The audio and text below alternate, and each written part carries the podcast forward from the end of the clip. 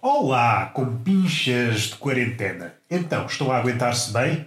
Acham que estão a ficar loucos? Acham que não? Falando de mim, acho que ainda não estou lá. Ainda não cheguei lá. Vendo esses casos pela internet, seja pelas expressões de medo, seja pelos alarmes, seja por palavras, seja por uh, coisas mais ou menos subreptícias. Mas essa é uma primeira leitura. Numa primeira leitura, vejo que estou mais ou menos saudável. Numa segunda leitura, mais atenta, reparo que tenho andado a fazer, desde há muito tempo, este podcast que basicamente é um trabalho árduo de um louco, que é falar sozinho para o boneco. E se eu observar aquilo que eu estou a fazer neste momento, então se calhar terei de abordar a coisa de outra forma. O Covid-19 não me pode enlouquecer, dado que eu já estou louco. Visto pelo prisma do positivo, é claro que já estou louco, mas o coronavírus não vai afetar a minha vida. Não vai enlouquecer, eu vou permanecer igual a mim mesmo. Já fiz um favor ao Covid-19, ele não tem nada que fazer aqui na minha casinha. Não, não. Tudo o que ele me pode oferecer, eu já tenho. Por isso, não quero nada contigo, senhor Covid-19. Senhor vírus, seu, seu vírusinho manhoso. Ai, seu vírus manhoso. Ultrapassamos os mil casos. Tem que ver muito com, com, com critério quem é analisado ou não. Se o número se alargar, é claro que o número de infectados vai crescer imensamente. Tudo o que nos compete é ficar em casa. Ficar em casa, cada um enlouquecer à sua maneira, mas sem, sem muito barulho. E se isso não for possível, vamos a algo mais comezinho que me está a fazer alguma comichão que é as recomendações. Toda a gente está a recomendar merdas. Parem de recomendar merdas. Parem de recomendar merdas. Para já, o ato de recomendar já de si é estúpido. Já de si é estúpido. Mas hoje em dia graças ao coronavírus, uma pessoa acorda: ah, o que é que eu vou fazer? Vou recomendar um filme, vou recomendar uma série, vou recomendar uma receita de atum. É calmem, calmem com isso, não há tempo para tudo. Mesmo nesta situação, não há tempo para tudo. Não é pelo facto de uma pessoa recomendar: ah, estes são os 100 livros que deves ler em quarentena. A pessoa não vai ler, não vai ler. No máximo, pegar no livro para ver qual é o sabor de uma frase. E depois, é pá, isto não é para mim, isto não é para mim. Por isso, vamos lá ter cautela. Partindo do princípio que a pessoa está está decidida a fazer aquilo que as outras pessoas sugerem, é pá, não dá, não, não dá para tudo, não dá para tudo. A pessoa começa numa lista, é, olha, vou fazer, vou ler este livro que este Badameco me sugeriu. Tá, lê. De repente abre o Facebook, mais 4 ou 5, eu sugiro 3 ou 4 séries. E hoje já não consigo dormir, só para acabar uma série. E não, não dá vazão.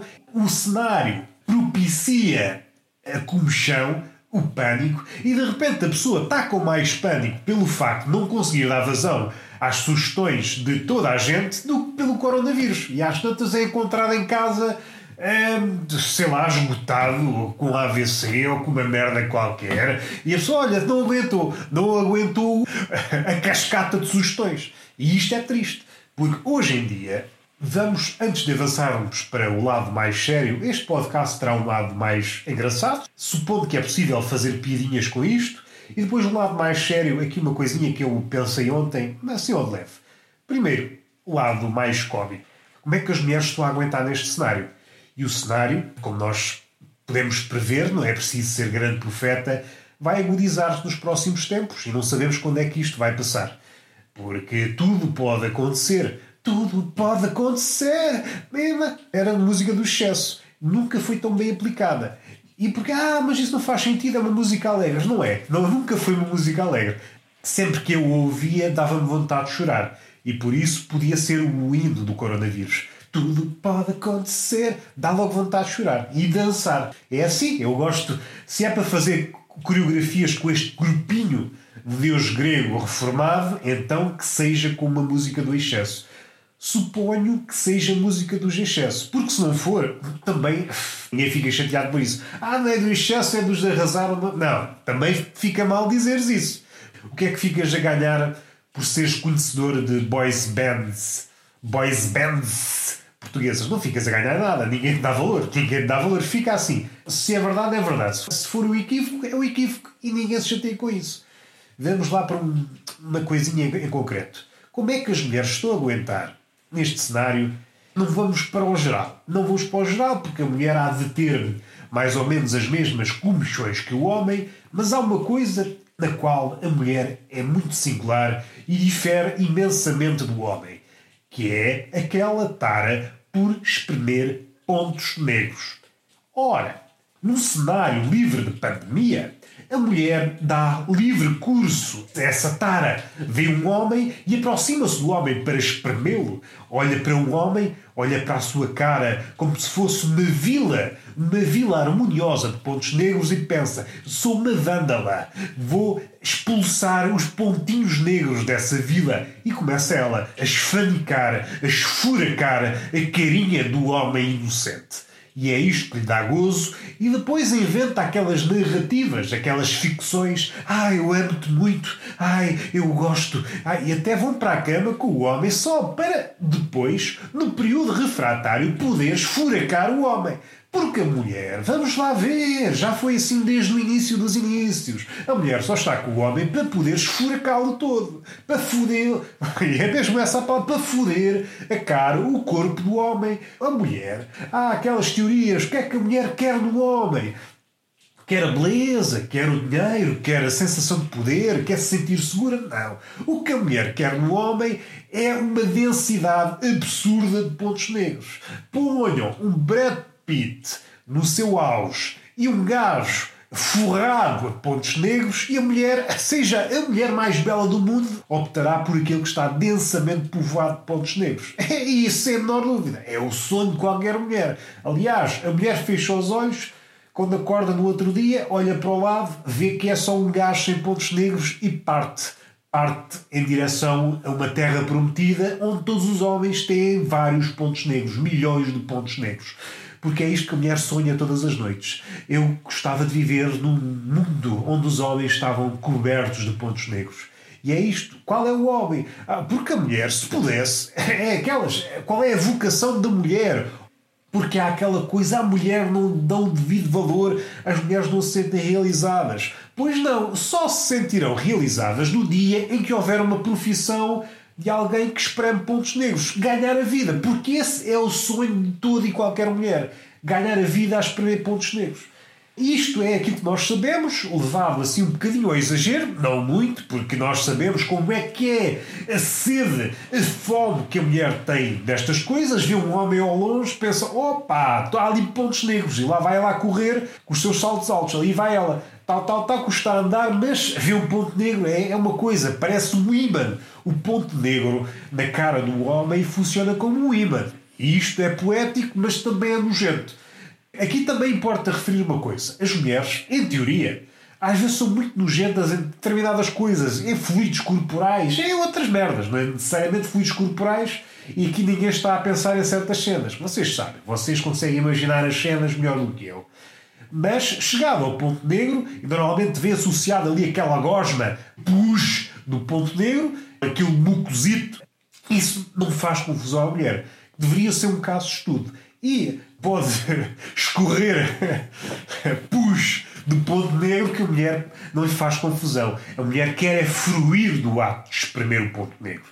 E isto ia ser um caso de estudo e, noutra situação, serviria para dar o diagnóstico de louca.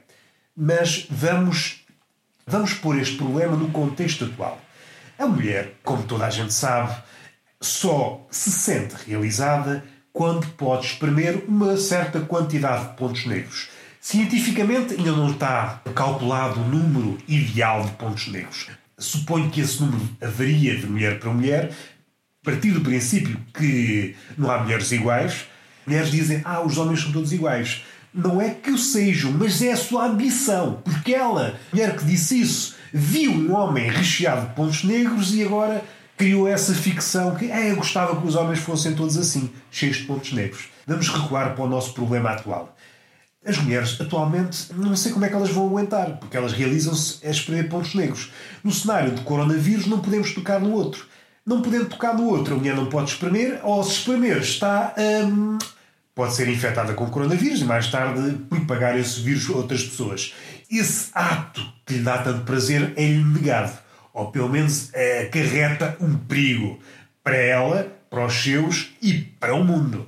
E era triste. Era triste porque a morte tem essas coisas, sobretudo quando nos acontece. E nós temos assim alguma consciência antes de, do ato ser consumado. Estamos quase a morrer, olha, vou morrer, olha, morri. Depois da morte é que não podemos dizer nada, em princípio. Mas a morte, para resumir, é chata.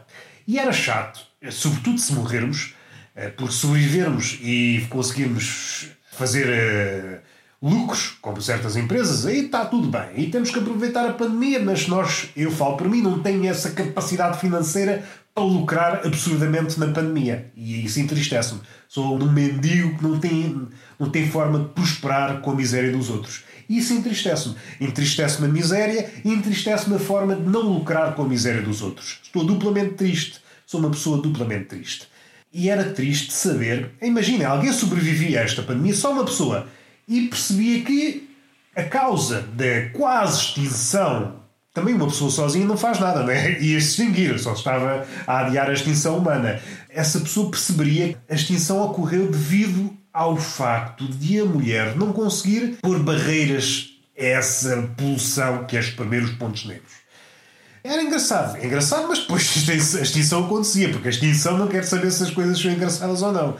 É, mas era engraçado perceber, ah, o homem extinguiu-se por causa das mulheres que não conseguem controlar o seu apetite por espremer pontos negros. É triste, mas é a vida. E a vida é quê? Neste caso é a morte e a pandemia. Não interessa nada, morremos todos. Se é para morrer, vamos ver também as coisas pelo lado. Não sei se é positivo. Não sei se é positivo, porque aqui não há lados positivos. Por outro lado, este é um lado e demos a volta pelo outro também, se é para morrer, olha, ao menos se morrêssemos assim, ninguém, ninguém se chateava. Antes de morrer, até podíamos. que forma para de morrer? E morríamos. Morríamos e íamos à nossa morte.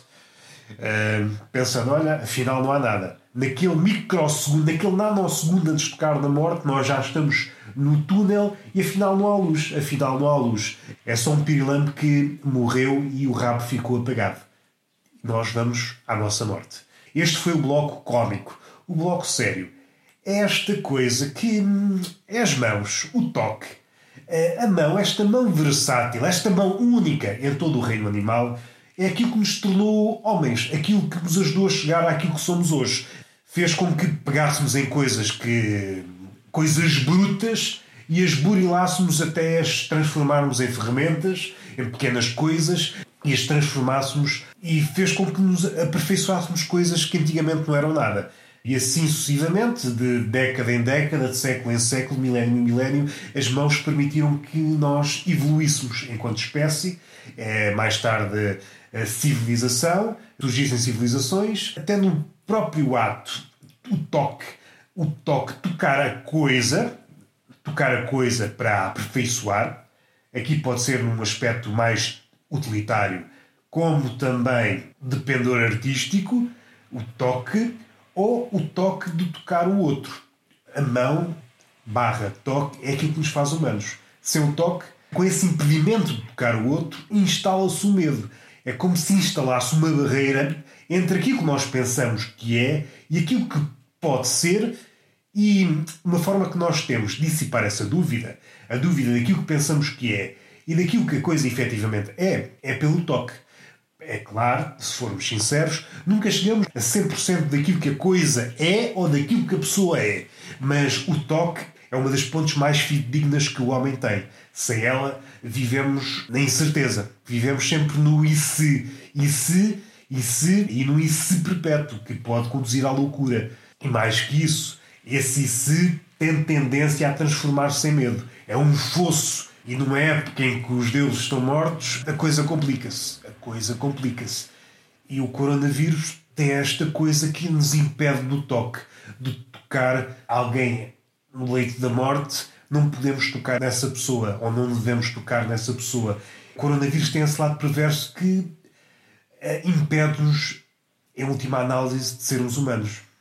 Impede-nos do toque, do beijo, em linguagem metafórica, mas também pode ser linguagem literal, estender a mão ao outro porque o ato de estender a mão ao outro anteriormente implicava ajuda, implicava um altruísmo.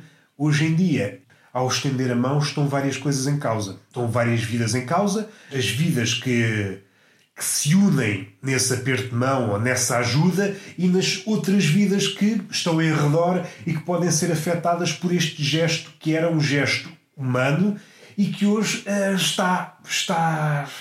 tem que ser ponderado. E quando a humanidade é ponderada, uh, há qualquer coisa que se perdeu. Há qualquer coisa que se perdeu. Eu não consigo dizer mais nada. Não consigo dizer mais nada porque não há mais nada a dizer.